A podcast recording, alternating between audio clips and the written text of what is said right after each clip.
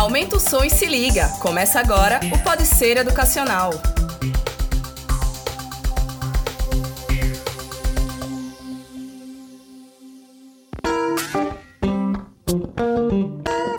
Olá, ouvintes! Esse é o Pode Ser Educacional, seu podcast de informação e entretenimento. Eu sou Mário Victor e hoje estou aqui com meu colega de trabalho, designer e geek de carteirinha, Guilherme Gomes. Tudo bom, Guilherme? E aí, pessoal? Hoje eu tô em casa. Eu quero dizer que hoje eu tô, tô em casa.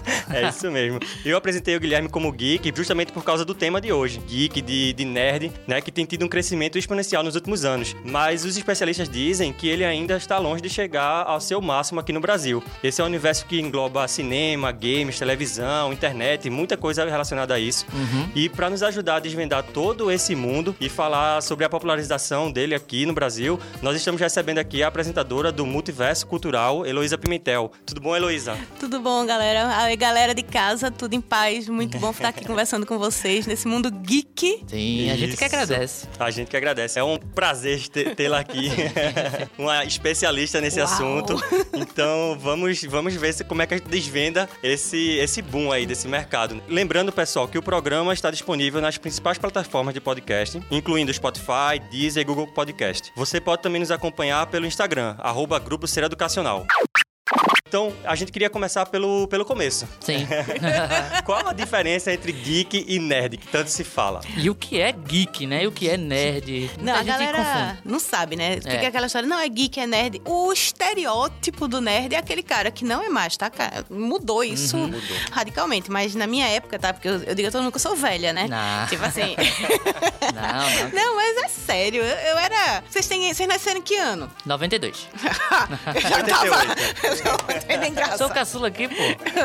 E já, eu já me considero meio velho também pra isso. Ah, tá. Eu, eu me formei em 96, tá? Então, assim, Ah. tipo, eu digo que eu sou velha porque eu sou velha. Mas, assim, na minha época, minha, minha adolescência, minha infância, o, ne- o geek, nerd nem existia, né? Geek surgiu da década de 90 pra cá. E o nerd era sempre aquele cara, assim, fechadão, que só ficava na frente de um computador, do Tava livro. No mundinho dele ali, né? É, o fechado. fã de Isaac Asimov que não saía daquele Sim, mundo. sim. Né? Eu, eu li muito, tá? Isaac Asimov na vida. Mas aí tinha muito esse estereótipo do cara que não sabia viver socialmente, que se isolava. E assim, eu conheci muitos nerds, nerds de carteirinha da, da época e não era bem assim, né? Era uma galera que era muito estudioso, que era o antigo CDF, mas que gostava de tecnologia, que gostava de ficção científica, de Literatura. Frank, de Frank Herbert, Sim. Isaac Asimov. Então, Duna era a paixão da gente na época, né? Stephen Gibi. King também. Stephen King e, e, e gibi, que na minha época era gibi, hoje em dia é HQ porque é chique, né? No meu tempo era gibi. Hoje em dia é action figure, né? Boneco. né? não, é, eu ainda compro meus bonequinhos. Tem lá em casa, ah, meu bonequinho. Aí o povo olha pra mim e eu faço, "É, continua sendo meu bonequinho, porque eu, eu comprei como bonequinho. Então, Sim, quem sim. quiser que tenha seus action figures. Eu só digo isso no programa, né? E no programa eu tenho que usar a linguagem certa, mas de vez em quando sai um gibi, sai Sim. uma coisa desse tipo. Hoje, qual é a diferença, né? Existe o geek, que é aquele cara mais descolado, que gosta de cinema, que gosta de game, nananã. E tem o nerd, que é aquele ainda mais que gosta de se aprofundar mais num tema, que tem aquela fixação pela tecnologia em si, mas do ponto de vista da programação do computador, né? É muito mais tecnológico do que o cara que joga, é o cara que programa. Sim. Então é muito nesse sentido. O cara que joga é o geek, o cara que programa é o nerd. Vamos Sim. dizer que hoje, numa linguagem, seria mais atual isso. Mas é muito de boa, né? De vez em quando dizem que eu sou nerd raiz. Eu disse, é, bem, eu nem sabia que tinha essa, essa definição. Tá, eu nem sabia que tinha isso. Só, só o que vocês Então já respondeu até a próxima pergunta aqui, que seria em qual desses dois você se classifica? É. Mas é difícil, porque eu nem sou de. Pois de é, pro- eu, eu sou. fiquei- um- eu, eu- fui pesquisar e eu fui ver também algumas características, o que, é que o pessoal mistura diz. muito, né? Eu disse, poxa, então eu não me enquadro em nenhum dos dois, assim, fechadinho. Exato. É. Não tem como você... E, e se você procurar um pouquinho mais, você acha na internet, assim, listas de subclassificações Sim. de geek É. de nerd. Tem o, ner- o Geek Gamer. Eu- Um dia desse eu tava vendo lá, tem um monte de subclassificaçãozinha. E aí, não tem. Eu não sou nenhum dos dois, porque na verdade eu sou simplesmente uma aficionada por esse universo. Mas Aham. geek, tá, beleza, eu sou. Mas eu sou das velhices, das velharias. Então eu era nerd. Então hoje em dia E tá muito misturado, né? Porque eu também eu cresci, mesmo sendo um pouco mais novo. um pouquinho mais novo. muito, muito, muito mais novo. Cresci nesse, nesse âmbito de, tipo, pô, eu gosto de quadrinhos, mas eu também gosto de games, eu gosto de cinema. Quando eu tava um pouquinho perto ali da adolescência, foi o, o surgimento dos filmes de super-herói, né? Que, que já tinha alguns, mas foi mais se popularizando e tal. E aí, pô, eu gosto de tudo, mas eu não, não sou focado em uma coisa, né? Por isso que eu acho que essa mistura, a gente tende a, a- o ser humano, né, tende a rotular as pessoas. Não, você é isso, você é aquilo. Mas hoje já tá bem misturado, assim, né? É melhor sem rótulos. É, melhor sem rótulo. Como é que uma engenheira civil é, entrou nesse mundo? A Aí é, o- Tony é- Stark. aí é o contrário. É como é que eu virei engenheira civil, porque eu já era geek, ó. Já era. Minha gente, eu comecei a comprar. Meu primeiro HQ eu comprei, eu tinha 11 anos. Super Aventuras Marvel. Olha. Eu, faz muito tempo, há 35 anos atrás, ah, quando eu tinha 11 anos de idade. Então faz muito tempo que eu sou geek, que eu sou nerd, que eu sou qualquer coisa que queiram dizer que eu sou, que eu sou quase essa loucura. Eu virei, na verdade, engenheira, mas eu sempre fui, né, nerd, Já geek. foi apaixonada por Já, eu coleciono. Eu tive sorte que eu tenho uma mãe que nunca me amarrou naqueles rótulos de menininha, de ah, menina só lê tio Patinhas e Turma da Mônica. Menina só brinca de boneca. Men- Mamãe nunca teve essa, essa coisa. Família de artista, né? Eu sou sobrinha de Zé Pimentel, então assim, é uma família que sempre teve uma cabeça mais aberta pra essas coisas. Então, cheguei na banca e ia comprar tio Patinhas, que era o que eu comprava. Cheguei lá e vi uma capa de Super Aventuras Marvel com... Eu me lembro como se fosse hoje, Kitty Pride na capa, que era logo no início da surgimento dela, e eu comprei. E dali, hoje eu devo ter já 4, 5, 6 mil HQs em casa guardadinhas que eu coleciono até a data de hoje. E aí eu fui virar engenheira bem depois. A engenharia veio como consequência de outros fatores, mas eu sempre fui essa E é loucura. é uma coisa que esse universo meio que engloba, né? Eu ia até perguntar o que é que te fascina mais pra esse universo. Cada um de nós tem a, a- o que a gente tá falando. E Isso. gosta mais disso aqui. O que pra você é, tipo, gosto muito disso, entrei nesse mundo e me apaixonei por isso. E o mundo geek, ele engloba muita coisa de ficção científica, é, muita coisa de literatura, feita a gente falou, muita coisa de, de tecnologia, de, de química. Isso, Se você for- Química, é, física, matemática, Sim, total mesmo. total, total. Não, é. Eu, eu, na verdade, o que me chamou a atenção de início foi o gibi, né? Foi. Uhum. O Fantástico, né? É, a, a- sabe a, a mágica de você chegar e você imaginar que aquilo poderia e Sim, gostaria muito que fosse sim. realidade? Aham. As que, tirando Genosha, o resto tudo podia Uhum. ser realidade, né? E é uma paixão louca, assim, de chegar e dizer, eu gosto. E me encantou na infância, com 11 anos de idade, você tá numa fase que, que é até estranho, né? Pra a meninada não gosta muito de ler. Hoje Sim. em dia tá É. muito difícil, né? Fazer a Hoje. meninada ler, porque tecnologia dificulta um pouquinho essa interface. Eu falo de uma época em que a gente não tinha Netflix, que a gente não tinha YouTube, que a gente não tinha internet. Então, ou a gente lia ou a gente via televisão, mas televisão aberta, com horário de programa. Então, tinha horário que, tipo, sé- Jornal das Oito. Ninguém queria ver o Jornal das Oito, a gente ia ler. Então, era uma época em que você talvez tivesse mais tempo pra dedicar a essa leitura. Então, o que me chamou a atenção foi o universo da leitura, do fantástico, da mutante. Tá entendendo? Daquele mundo que o menino podia nascer normal e criar asas, que nem anjo Sim. que tinha tempestade voando e soltando raios, rajadas de vento. E isso era muito interessante. E que não era o poder pelo poder, né? Tinha uma Não. linguagem, eles lutavam por alguma coisa. O, ideal. Sim, a Marvel fazia, eu acredito que na DC tem muito, mas a Marvel fazia isso com mais competência, assim, eu acredito. Muito, De né? falar mais do herói que, que se comunica com o cidadão normal, assim. e que né? é um herói que é um menino normal que se transforma em alguma coisa. Sim. Né, Eu acho que o meu grande encanto foi lá, quando eu comecei a ler mesmo, era Colossus e Kitty Pryde. Uhum. Que hoje retornaram, quase casam agora, recentemente, nas HQs. A minha adolescência era a adolescência de Kitty. Sim. Então, tipo assim, eu tava vendo ela ali com o primeiro namorado, numa época em que talvez eu estivesse caminhando pra ter meu primeiro namorado. Então, isso era muito humano, era, era uma Muito fantasia próximo, né? humana, que era uma realidade muito próxima. Então, isso encanta, isso, isso atrai, né, o jovem. E é o que continua, né? Você continua com, quando você vai lá, Homem de Ferro, Batman, Super-Homem. Super-Homem, o- a DC Pouco sempre menos, um pouco tem, ele menos. tem- ela tem menos de humanidade, ela tem Aham. menos de, né? Porque você pega Super-Homem, é um cara de Krypton. A Mulher Maravilha, por mais que seja humana, mas é uma semideusa. O Batman é algo É o ninja. né? né? É um ninja. Diferente de. Mas aí não, você vai pra Marvel, você vai lá, Aurora, uma menina que perdeu os pais, que foi- tem claustrofobia porque quase morre soterrada. Vai pra Kitty Pride, uma menina que desenvolveu seus poderes sem entender o que tava acontecendo e sai de casa com 15 anos pra uma escola pra aprender, que tem toda uma adolescência vivida ali. Acho que um grande exemplo disso também é o próprio Homem-Aranha, né? Que ele é reflexo de, tipo, cara desempregado, tem que trabalhar, tem que estudar, cuidar da tia e ainda ser um super-herói. Então, o, o adolescente, o, o jovem, até o cara mais velho também, que lê isso, ele fica, pô, eu posso Você ser se, como você se Homem-Aranha. é espelha, né? Sim, Isso, você se se sente vê representado É, ali. É. eu acho que é muito importante. E, e é fundamental. Eu acho que pra uma criança, pensa hoje, um adolescente que ele A lê. fantasia, né? A fantasia não pode sair da vida da gente. Uhum. Quem perde a- a- esse sentido de fantasia na vida, perde sentido da vida. Uhum. Porque é o olhar pro amanhã sabendo que existe uma possibilidade, e não que o amanhã vai ser tão ruim quanto hoje. Pensa num menino que tá doente, numa pessoa que tá com problema financeiro. Sim. Se você olha para o amanhã e não tem uma perspectiva de melhora, você não tem um- uma luzinha no fim do túnel, é muito ruim. E esses livros, esses HQs, essas histórias dão essa perspectiva. Essa realidade de hoje, das crianças de hoje, da infância de hoje, muito tecnológica, que é, quer mais estar no, no, vi- no celular jogando e tal, sem ler, sem. Interfere nessa, nessa paixão por, por esse mundo. De jeito nenhum. Minha gente, só muda o foco, só muda a Aham. forma. Eu acho que tem criança que acha que a Marvel começou ali no cinema, tá ligado? 2008 com o É, Homem de Ferro, né? exatamente. Que se popularizou por causa dos filmes, mas tipo, muita coisa antes. Não, muita tem coisa antes. décadas Sim. antes de, de conteúdo. Batman tem 80 anos, pa- parabéns pra ele, né? 80 É. aninhos esse ano. Então, assim, mas eu acho que é uma questão muito de como a gente vai formar essa próxima geração, né? Eu tenho filha de 9 anos e ela tem uma nítida noção de tudo o que é Marvel, DC. Ela, quando chega e vê no cinema Stan Lee, ela vai, mamãe, Stan Lee. Sim. Então, assim, mas é filho de geek, né? Filho de nerd. Vai ser nerd, vai ser geek, já é na- naturalmente. Ela levei ela pra Disney ela foi pra Academia Jedi, tá ligado? Então Ah, ela tem sim. símbolo de ela é. eu, eu babando, né? E querendo ir junto, me leva.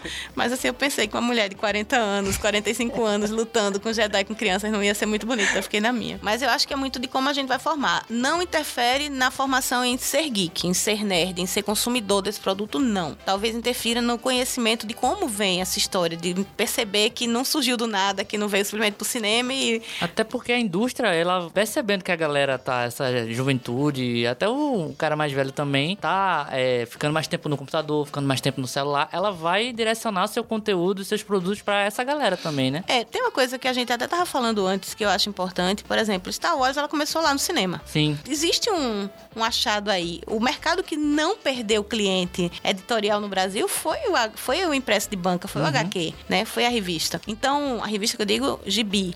Então, eu acho que já se percebeu que existe uma retroalimentação nesse processo e que apesar de que a meninada começa achando que a Marvel só surgiu no cinema, que Star Wars é, é o filme que tá lá, ela percebe que existe aí, quando ele se apaixona, que ele vai pra banca comprar, que existe uma retroalimentação desse processo. Então, atrapalhar não atrapalha, só muda a forma de ingresso. A gente entrava pelo gibi, ia pro cinema, chegou pro cinema, pro, pra TV, pras séries, e agora é o contrário. Eles entram pelo cinema, a porta de entrada tá sendo cinema, mas depois eles estão chegando Sim, na games banca. também. É, eu pergunto tem. porque o pessoal fala muito da questão de criação de, de filhos e tal, da questão da, da- dos problemas que a tecnologia pode trazer, né? Mas é- também não, não pega essa abordagem do- dos benefícios também, né? De como a gente pode usar isso pro bem. Porque até a tecnologia por si só, ela não é nem boa nem má, né? Eu acho que é, É o uso de dela. criação. Isso. Tá entendendo? Minha filha, ela tem uma- um programinha no celular dela que bloqueia. Ela tem direito a uma hora de internet por dia. Ponto. Se ela quiser mais, ela tem que ler livro. Lê o livro, manda uma mensagem pra mim dizer, mamãe, li 10 livros, li- leio 20 páginas de tantas páginas. Aí mamãe vai lá e libera mais tempo. Então é muito de criação. Se eu crio meu filho, se, se a babá eletrônica do meu filho vai ser o celular, aí eh, lascou. É. Porque você não vai ter uma.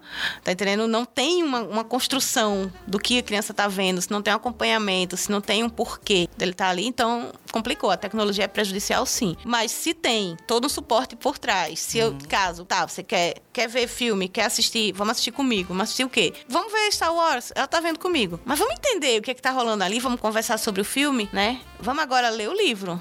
Ah, eu quero, eu, gosto, vamos ler. Pega ali, pega o HQ que tá ali e lê e me conta a história como você entendeu. Então tem todo esse processo. Como eu faço pra criança ter esse acesso, a essa educação? Agora, se jogar lá ele na frente do YouTube e deixar ele ver o que ele quer, como ele quer, aí complicou. Eu tenho até um ponto um, engraçado que eu acho que a tecnologia pode ser sim trazer benefícios para porque no meu caso, por exemplo, e minha, meu pai nunca gostou muito de ler e minha mãe gosta muito de ler biografia e eu nunca tive interesse. então eu nunca tive tanto interesse assim por literatura, pegar um livro pra ler como eu deveria, né? Porque eu sempre fui viciado em jogos, sempre, sempre, desde que eu existo, eu, eu, eu jogo videogame. E através de videogame eu tive muito acesso a, a além de teoria de, de cores, é, como me comunicar, programação, é, história. Tem jogos que tem personagens históricos e tudo. Tem até um que é o Assassin's Creed e tal, que ele pega fatos reais e mistura com a ficção lá. E foi justamente esse que, entre outros, que me apresentou a arte em si, arte, porque sim, videogame é arte. Parte. É, Concordo. Eu concordo. é, eu tive vontade de ler os livros que lançaram sobre esses jogos. E aí eu comecei a ler, porque eu acho que fica mais fácil você começar a ler quando você lê algo que você tem afeto, né? Você gosta. E aí eu comecei a ler os livros desse jogo. Aí depois comecei a ler Stephen King. Tô le- re- relendo agora Laranja Mecânica. Então, abre seus olhos. um jovem que não gostava de livros. Sim. Mas sim. é, mas é muito disso. Primeiro que não adianta eu querer forçar. A gente tem que achar a porta de entrada. Dali, ela naturalmente, fatalmente, vai caminhar para outros processos de leitura que serão complementares a esse inicial. E falando da popularização desse mercado, nos últimos 10 a 15 anos, mais ou menos, cresceu muito a procura por esse conteúdo. Bastante. E que acho que principalmente por causa do cinema, a Marvel tem uma grande responsabilidade com Grande. relação a isso. Vendo num, num plano maior, assim, é, o que pode ter gerado esse, esse boom, assim, nesse, nessas últimas décadas, vamos dizer. Tanto de, de comércio, assim, economia mesmo. Isso. Porque a gente sabe, a gente tá falando de Star Wars, o Star Wars vem de boneco desde a década de 70. Esse boom, como começou o Bi- o Big Bang, digamos É, assim. o Big Bang. É, eu acho que vem muito da, da facilidade de acesso, né?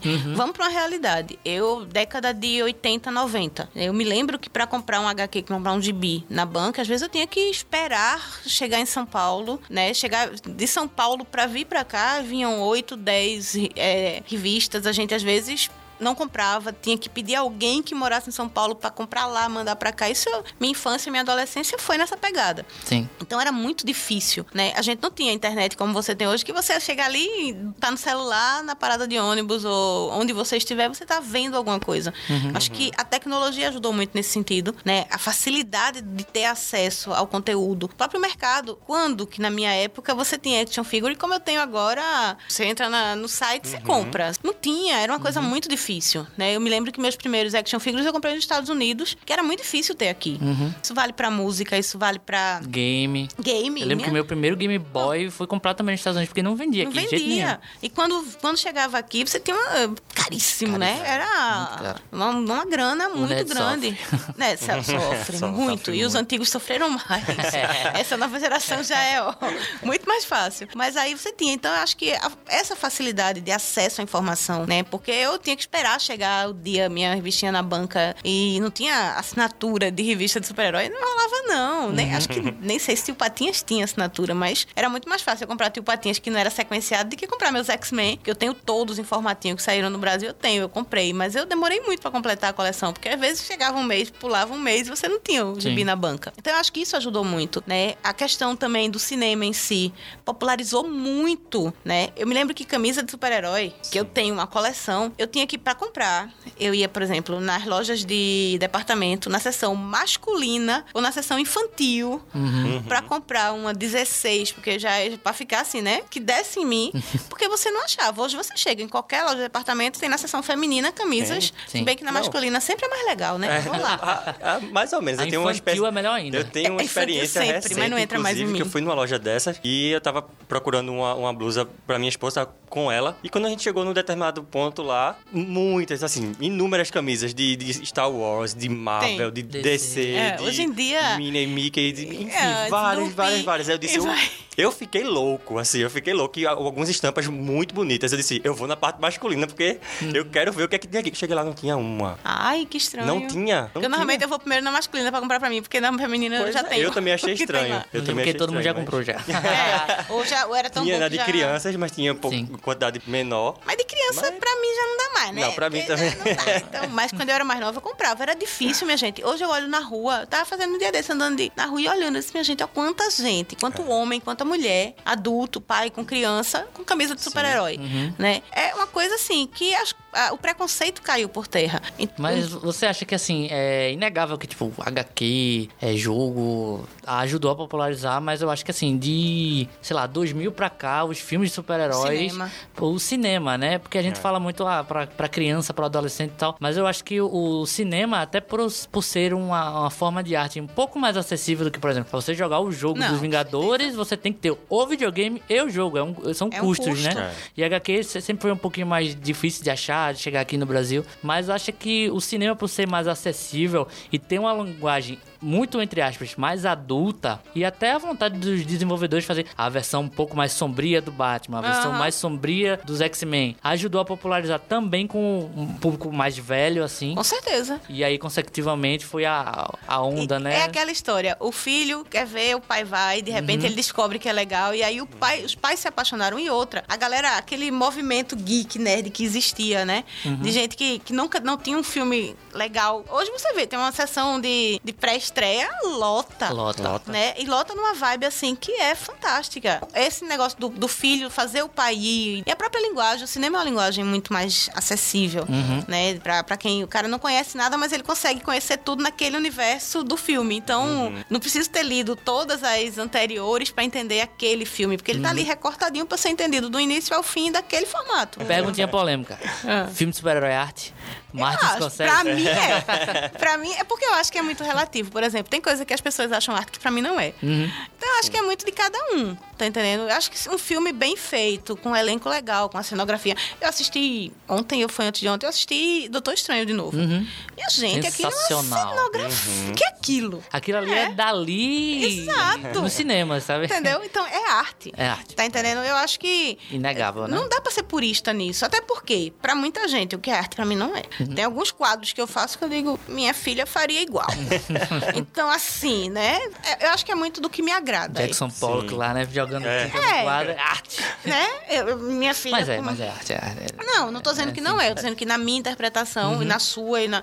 Tem- vai ter coisa que você adora que eu digo, não, Sim. pra mim não rola. Então, pra mim é arte, sim, se bem feito. Uhum. Acho que uma cenografia bem feita, um, figurino bem Figurino. feito. Um filme Sim. bom, na Entendeu? Um verdade. filme é. bom no- no geral. a- a- o, o roteiro nem, nem é tanto, mas você vê a fotografia, você vê a Exato. trilha sonora, você, Você vê vai dizer que não é arte? figurino. Tem que ver a proposta também, né? Não Exato. necessariamente. Então É. a gente não pode ser purista nisso. Aham. Até porque se a gente for pra ser purista mesmo, nada do que tá posto aí vai ser arte pra alguns. Uhum. Então, Eventos como a CCXP, né? A Comic Con Experience que vai acontecer, que acontece em São Paulo, normalmente teve até em, em- no Nordeste também teve Sim, uma edição. teve. Mas qual a importância desse tipo de evento para esse mercado, né? Da- da- até da relação de hoje que, que o consumidor pode ter com, com os produtores e E um evento desse porte Desse também, né? isso. Que a gente falou muito que cresceu e tal. Um evento do porte, assim, nacional e é mundial lá fora também. é a maior do mundo, Maior do meninos. mundo. A maior É. CCXP. Já, eles já nem usam mais o Comic Con, né? Vocês já perceberam que não é. Isso. É porque eles meio que querem desconectar das outras Comic Cons, porque o formato deles é único e é o maior. Uhum. 280 mil ingressos vendidos, um, esgot- 100% esgotados um mês antes do evento. Uhum. Isso é, isso é uma,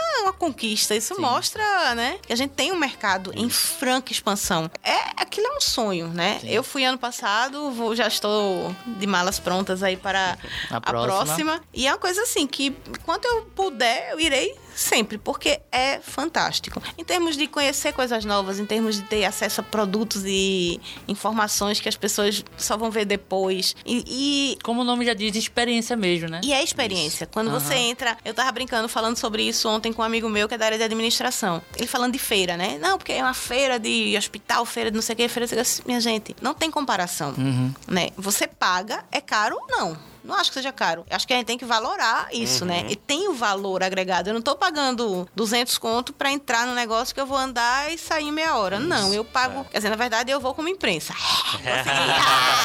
Nós, Mas- pobres mortais. Olha aí, né? Mas, mas assim, é pra ralar, eu vou pra trabalho, né? A gente não vai pra. Realmente é- vão ser três dias de trabalho. Mas vai gostar. Claro, Não, né? Porque é, um trabalho. Inclusive, se quiser ir um ajudante aí. É, Eu dois, tenho, eu dois. tenho- eu tenho ingresso pra vender ainda. Câmera e tá valendo. Tranquilo.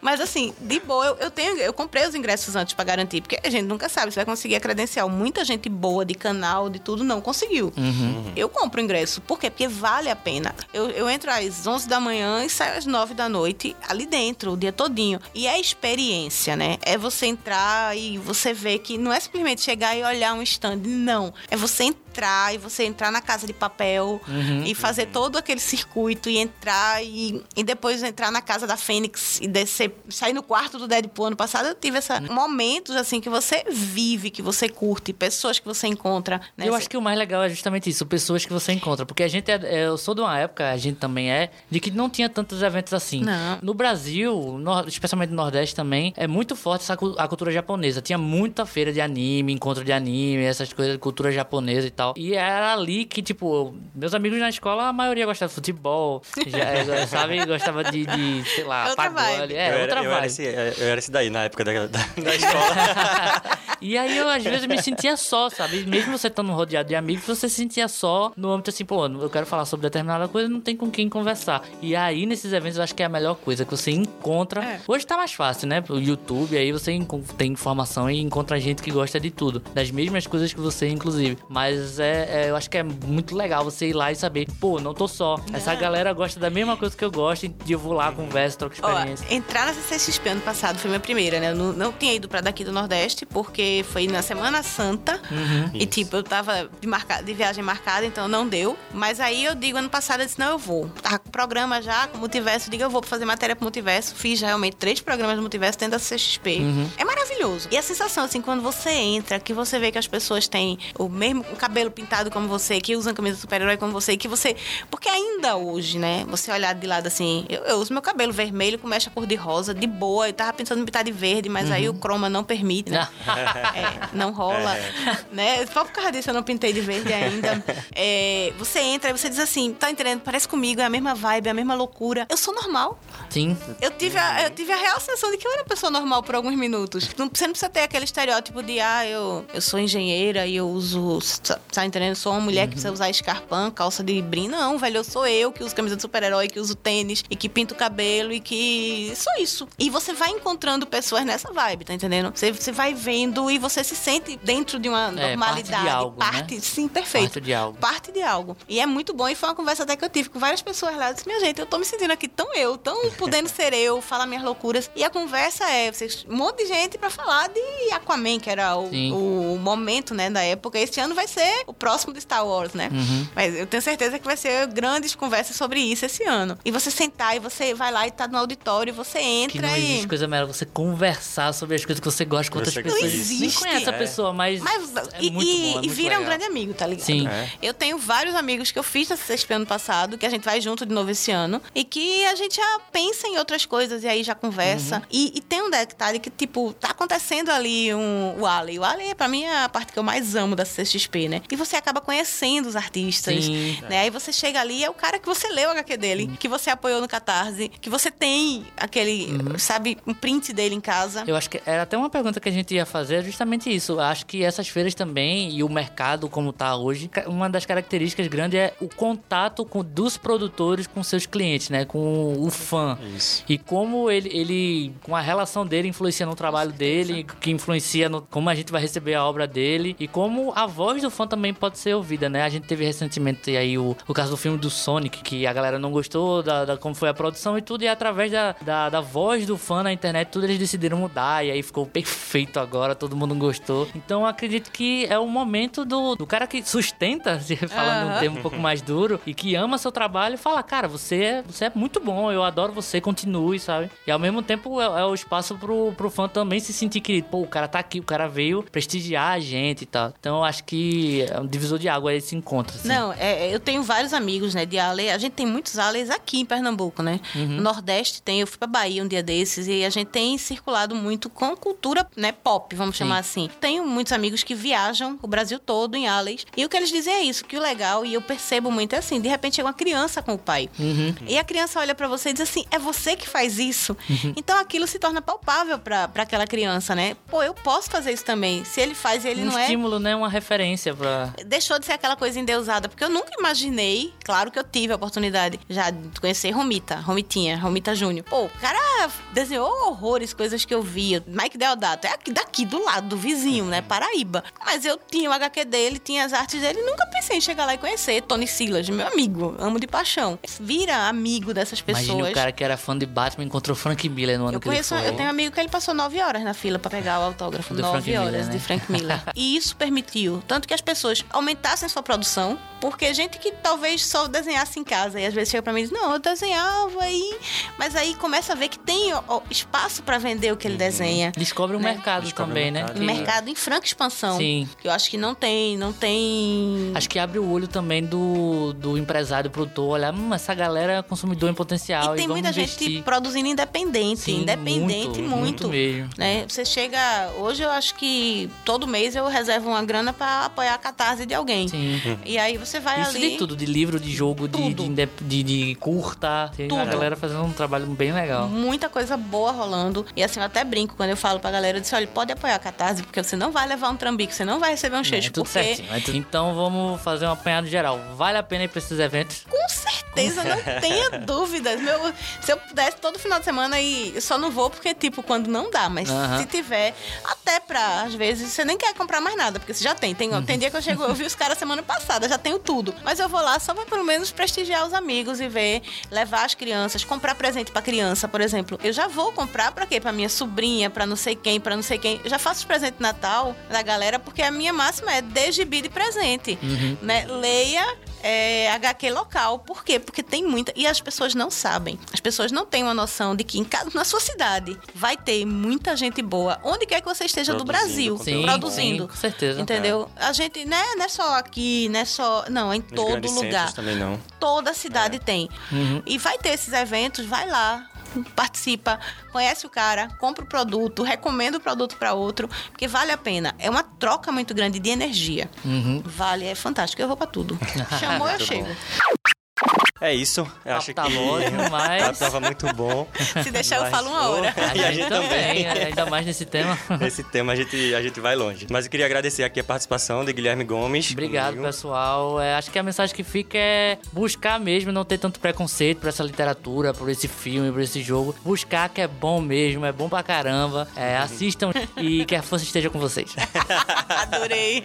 Muito bom. Obrigado também, Heloísa. Obrigado, galera. Sigam aí, ó. Arroba Multiverso Cultural. Tô lá toda sexta-feira, 19 horas. A gente tá lá na- no YouTube do Leia Já. Sigam, assistam, que é super legal. A gente bate papo sobre isso, sobre esse mundo. E eu digo uma coisa em todo lugar que eu vou: de que todo mundo é um pouquinho nerd e um Uhum. Isso. pouquinho geek. É. Não existe. Eu, eu chego assim no auditório, eu faço. Aí, quem aqui gosta de série? Metade levanta. Quem gosta de jogo? Metade levanta. Vai, vai levantando. Eu digo: Ó, tá vendo? Todo mundo aqui tem um pezinho pra ser geek ou ser nerd. Então, procure e descubra o geek que tem dentro de você, que você vai achar. Muito bom. Muito excelente. Pois é, pessoal, eu queria lembrar mais uma vez que o programa está disponível nas principais plataformas de podcast, incluindo o Spotify, o Deezer, o Google Podcast. E você pode nos acompanhar também no Instagram, Grupo Ser Educacional, arroba Grupo Ser Educacional, tá ok? E como um bom geek nerd, assim, vou deixar aí um easter egg pra vocês. Se por acaso não nos virmos, bom dia, boa tarde ou boa noite. muito bom. muito.